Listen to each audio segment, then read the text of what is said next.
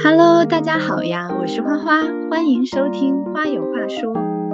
今天这一期是一个播客推荐，分享一些我的互联网朋友们。当然，这只是我单箭头的爱，希望这期节目能够让这些主播们听到。想聊这个话题，是因为我自己是播客重度爱好者。每天早晚洗漱、做家务、化妆都会听。每次朋友让我推荐播客节目，我都会发一堆。我真的有一个私藏的宝藏播客清单。毕竟小宇宙收听时长八百多个小时了，应该有一些借鉴意义吧。然后我一想，既然大家都在小宇宙这片海域冲浪，肯定也和我一样是播客爱好者。那独乐乐不如众乐乐。我就把这个宝藏播客清单分享给大家，希望大家能够喜欢。我把接下来要分享的播客节目分成个人成长、杂谈、美妆、商业、玄学、娱乐、八卦这几大类来说，也会在 show notes 里面做好跳转链接。如果大家喜欢的话，直接戳进去就可以听。好，那我们就从个人成长类播客开始吧。与其说是个人成长，更不如说是女性力量，因为这一趴的几个播客节目都是女性主播创立的。嗯，第一个先来，来都来了，这是我二零二一年度收听单集最多、时长最长的播客节目。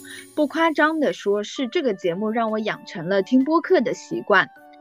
这档节目是由风格迥异的两位女主播丸子和你扣组成。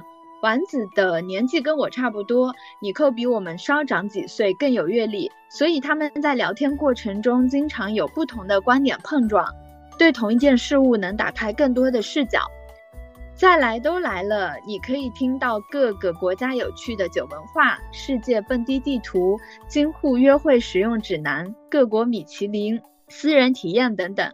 但是如果你觉得这只是一个分享吃喝玩乐的节目，那就错了。他们聊友情，是我愿给予你无条件的支持，有边界的陪伴；聊个人成长，是成长是一个去魅化的过程。我们探索出自我边界的同时，也就意味着和一些原有的习惯说再见。聊职场是忙碌，其实是在锻炼你偷懒的本领。假期就是一个不工作但理直气壮的平行世界。他们还聊亲密关系、邻里关系。法律、爱美，甚至是玄学，风花雪月诗酒花，柴米油盐酱醋茶，在来都来了里都有。当然，听来都来了，绝对不能错过武侠系列。为了做这个系列，丸子重读小说，在这个过程中，对小说里的人物有了很多的新的理解。他说，《古龙江湖》是一百种背叛杀戮与一百零一种温暖救赎。聊到我们为什么要读金庸，他说，每个人映射的的每一个角色都是我们自己本身。我听完这个系列，也对小说里的人物有了更深的印象。比如说，小时候看《神雕侠侣》，只知道杨幂演的郭襄很漂亮。听完丸子聊郭襄这期，才知道这个角色如此有魅力。而且每一期金庸武侠系列的标题都是以“爱是”开头的，比如说。爱是天地初开时已经盛放的玫瑰，爱是踏遍千山万水拥起落落余晖，爱是六月飘雪花还没结果已经枯萎，爱是百转千回独信你会来为我画眉。刚开始听的时候还不知道这是系列标题，当时觉得标题明明可以提取内容里精彩的金句会更加吸引人。后面听多了才知道，每一个标题背后其实都是角色性格的总结。在听之前，大家也可以猜猜每期的主题是谁。来都来了，一度是我晚间洗漱的 BGM，不是现在不听的意思，我因为我已经追平了。也是我的能量补给站。那个时候下班很晚，有时候天都亮了，拖着一身的疲惫回家，很难不背“不要辜负你的侠义与才华，去活你闪闪发光的人生吧”这样的话感动。那都听到这里了，欢迎大家去点击订阅收听，好吗？下一个《飞 for Life》，我关注这个节目其实挺早的，但频繁开始听还是从来都来了和 f a v o r Life 的串台开始的。这两个节目的风格会有一点点类似 f a v o r Life 会更加偏生活方式一些。嗯，主播老爷和姥姥也是女性运动和健康生活方式博主，他们很会抓住生活中运动中的一些小点来讲背后的生活哲学。呃，大家不用担心，没有爹味，不会教你做事，只是分享他们亲身体会的感悟和观点，非常接地气，甚至接地气到把他们自己的弱点、尴尬的事、整容经历分享给大家，一点也不会把大家当外人。我很喜欢听他们这样聊天，就像是一些异地的朋友跟自己分享近况，整体的氛围非常的轻松。嗯，下一个闪光少女。关注思思很久了，她做的《闪光少女》访谈类纪录片我很喜欢看，采访了很多职业领域闪闪发光的榜样嘉宾。《闪光少女》播客有一部分是纪录片中的音频。嗯，在这个节目我认识了很多优秀的女性，印象比较深的有美亚亚姐，她是香港自媒体一姐、心理咨询师、南都周刊香港特约撰稿人。时尚 cosmo 专栏作者，他说：“所谓的爱自己，就是要狡猾一点，女孩子就是要狡猾一点。”过好自己的生活，在生活中发力。当思思问亚姐，在影视作品或文学作品中，哪个女性角色是较为狡猾的，是你欣赏的？我听到这个问题的时候，我心里想的人物和亚姐是一模一样的，就是《乱世佳人》里的斯嘉丽。更巧的是，听完这期节目后，我在备忘录里面写要要野一点。后来了解到，亚姐出的第一本书书名就是《再野一点》。嗯，我还喜欢金书原因，他们坦诚的聊自己的成长经历，分享生活智慧。还有华语文案天后李新平、滑雪冠军王雪梅、中国第一代 DNA 鉴定师邓亚军，这些散发着光芒的女孩们，她们的故事或许能点亮你前进的路。思思还有一个播客节目是《给女孩的商业第一课》，也很推荐大家。下一个是纵横四海，每次听纵横四海都会感叹主播 Melody 真的太牛了。每一期节目会分享一本书，时长短则一两个小时，长则三四个小时，全程都是他一个人单口，内容讲得清清楚楚，有条有理啊！我真的觉得太厉害了。纵横四海的书籍分享不单是单纯的介绍书里面的内容和观点。而是 Melody 会把书里的内容消化之后，归纳总结出方法论。他的所有节目都能成一套体系。有时候会觉得自己看书理解的都没有 Melody 讲的清楚，所以，嗯，非常推荐大家去听。如果说来都来了 f a v o r Life 是用情感连接听众，那纵横四海就是散发着理性的魅力。下一个心动女孩。嗯，心动女孩是玛莎莎和推迪做的一档播客节目，我很喜欢玛莎莎的 vlog，虽然更新频率很慢，但是质量极高。她写的呃内心独白，我总能被她击中。他们播客的名字来历是这样的：主播之一推迪认为自己不是一个能够让人心动的女孩，但是在看不见长相的播客里，嗯，她有可能让人心动。嗯，如果他们去串台别人的节目。大家就会介绍说欢迎心动女孩，所以他就起了这个名字，非常真实也很可爱。心动女孩不定期更新，主要聊电影、明星、生活方式以及内心深处。他们从电影切入聊到日常生活，还会在每期播客的最后分享近期心动的时刻，那这些都很让人心动。下一个姐姐说。我认识姐姐说，其实是从他们的塔罗运势系列开始的。一般平时不怎么听，但每一次更新塔罗运势必点播放。我很喜欢他们的节目 slogan，我这里读一下：可以光芒万丈，可以一路逍遥，可以中心 C 位，也可以边边角角。无畏生活，无关岁月，一起来听姐姐们的一万种选择。我觉得这些播客都是告诉我们，生活是多姿多彩的，每个人都可以选择自己的喜欢的方式来过。接下来说一些杂谈类的吧。嗯，以下提及的播客节目都是我平时收听频率很高的，他们有一个共同特点：轻松搞笑。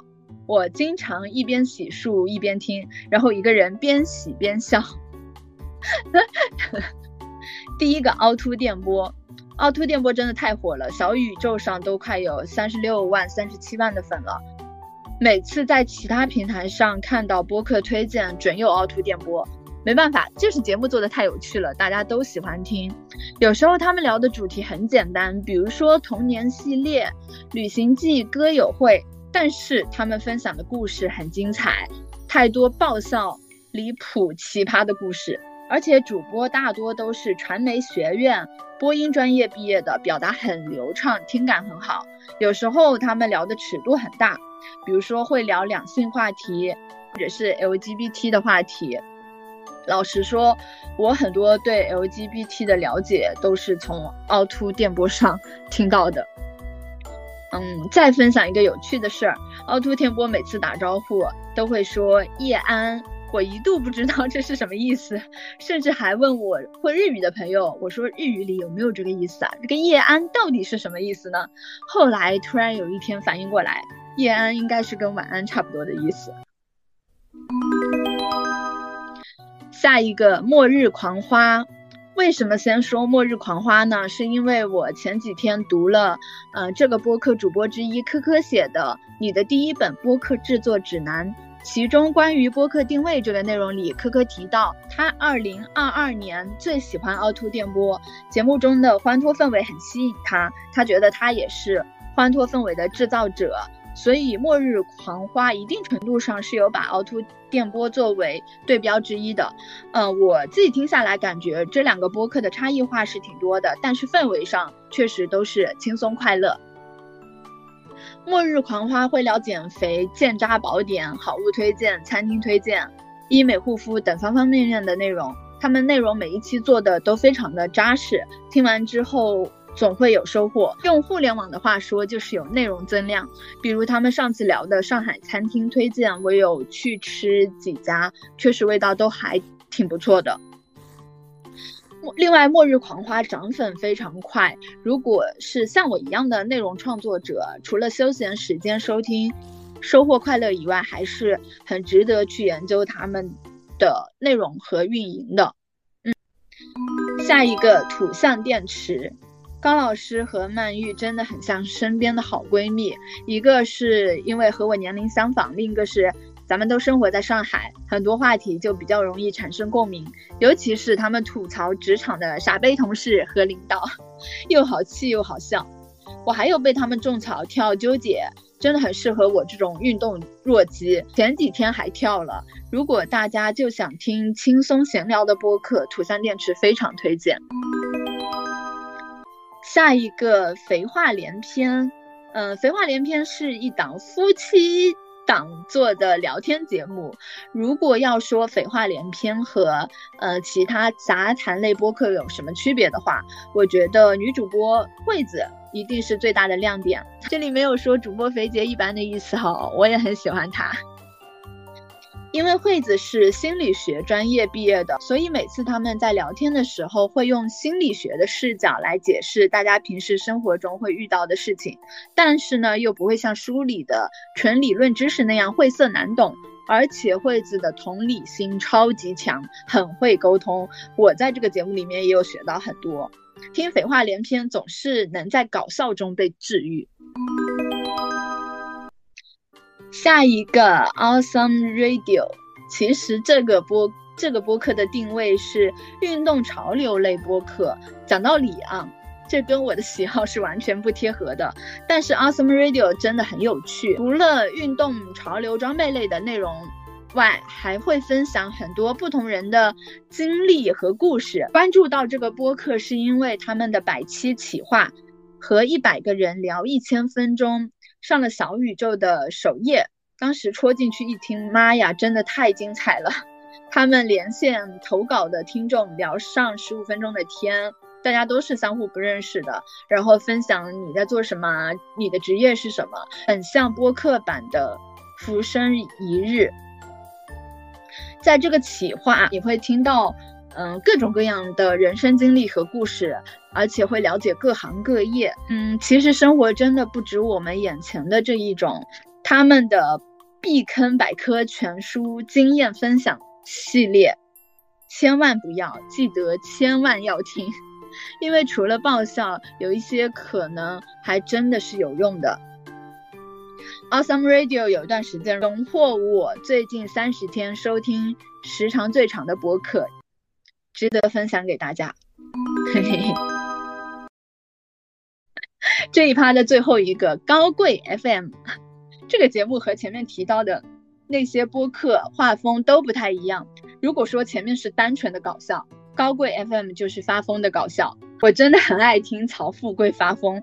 看似精神不正常的发疯行为，其实特别有利于精神健康。高贵 FM 是高嘉诚和曹富贵一起做的节目，熟悉《奇葩说》的听众应该知道他们俩。其实高贵 FM 也不是纯发疯，他们的节目也会通过发疯来输出观点。就像曹富贵自己的评价，嘴上疯疯癫癫，心里明明白白。他确实是这样的，一边人间清醒，一边就要发疯，更符合中国宝宝的体质。那发完疯，咱们就来点正经的，那叫一个刚刚好。很多时候，我觉得需要多学一点商业知识。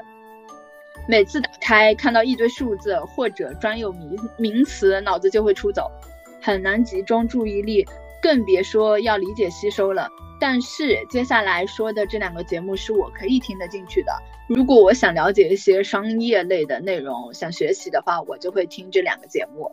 嗯，首先是备忘录，备忘录是一档谈话类播客节目。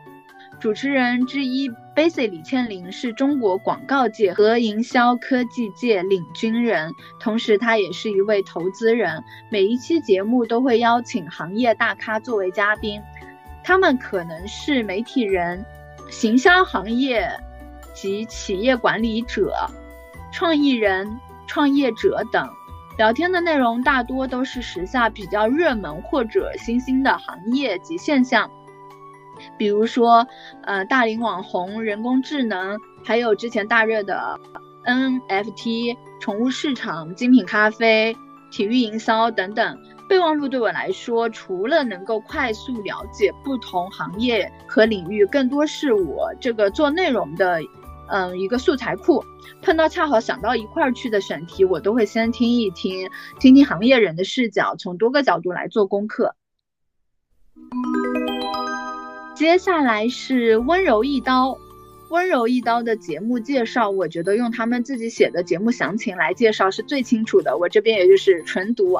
温柔一刀是一档聚焦于消费品牌、营销趋势、职业发展以及多元人生等领域的对谈性播客，由刀姐 Doris 和刀法的小伙伴们一起制作，记录一场对话，收获一些新知。愿我们给你带来看待品牌消费创业的新视角。我不仅能从温柔一刀里听到以上内容，更能从刀姐身上感受到她的真诚和勇敢。嗯，这样的品质和人格魅力其实是更吸引我的点。很多时候，刀姐和嘉宾的对谈，我都觉得刀姐在专业的基础上还有一颗赤子之心，她有时候非常的可爱。商业是冷冰冰的，但人是热腾腾的、鲜活的。她的个人魅力和品质会让这个节目更加好听。接下来说两个美妆类的播客节目吧，因为这个。跟我自己的本职工作相关，所以对这类内容天然我们就会关注。首先是美妆内行人，我作为一个从业者，每周都会在这个节目获取好多新知识，因为我主要就是做内容这块的，对品牌和产品会相对熟悉一些，但对整体营销渠道、原料研发很多都是相对来说有一些模糊的。那听美妆内行人，呃，可以。了解到美妆产业相关的品牌研发、营销、渠道各个环节，而且在美妆内行人的听友群里，时不时会分享各种美妆行业的报告和资料，全部免费。我真的觉得主播含笑是在做慈善，这个群的福利超级无敌好，而且受益很多。感谢韩笑。另一档美妆相关的节目是美业啃大瓜，嗯，是由美妆博主 K 大创立的。那这个节目主要是分享医美相关的内容，大家如果对医美感兴趣的话，可以听一听。K 大是我关注了很多年的美妆博主，我记得最早他是麻醉科的医生，然后后面全职做了美妆博主。那他做的内容也是非常扎实和专业的，嗯，非常推荐大家喽。嗯，最后我们还是再来劳逸结合一下，嗯，然后推荐一些娱乐八卦和玄学方面的播客。娱乐八卦类我常听的有《富有鱼丸》《快乐亚军》《瓜儿与少年》《大约有余》。其实。快乐亚军就是木有鱼丸的几个主播创立的另一档节目，嗯，我觉得他们聊娱乐八卦不仅仅不仅仅是聊八卦，还有他们作为从业者的一些观点和思考，内容做的比较有深度。嗯，《光与少年》的话，他很久有他有段时间没有更新了，大家如果对八卦感兴趣的话，是可以再戳进去听听往期的，呃，分享很多他们接触过的一些明星。然后玄学类的，我目前听的比较多的是悬而未决和玄门有理。以上呢就是本期播客推荐，大家可以根据自己的喜好来收听。如果大家喜欢这样的内容，后面我也可以做的再细一点，嗯，比如分享我近期听过的喜欢的单集播客。也欢迎大家多多在评论区里留言，分享你们喜欢听的节目吧。当然，也欢迎大家多多订阅、转发。花有话说，接下来我争取每周更新一期。那么，我们下期见喽，拜拜。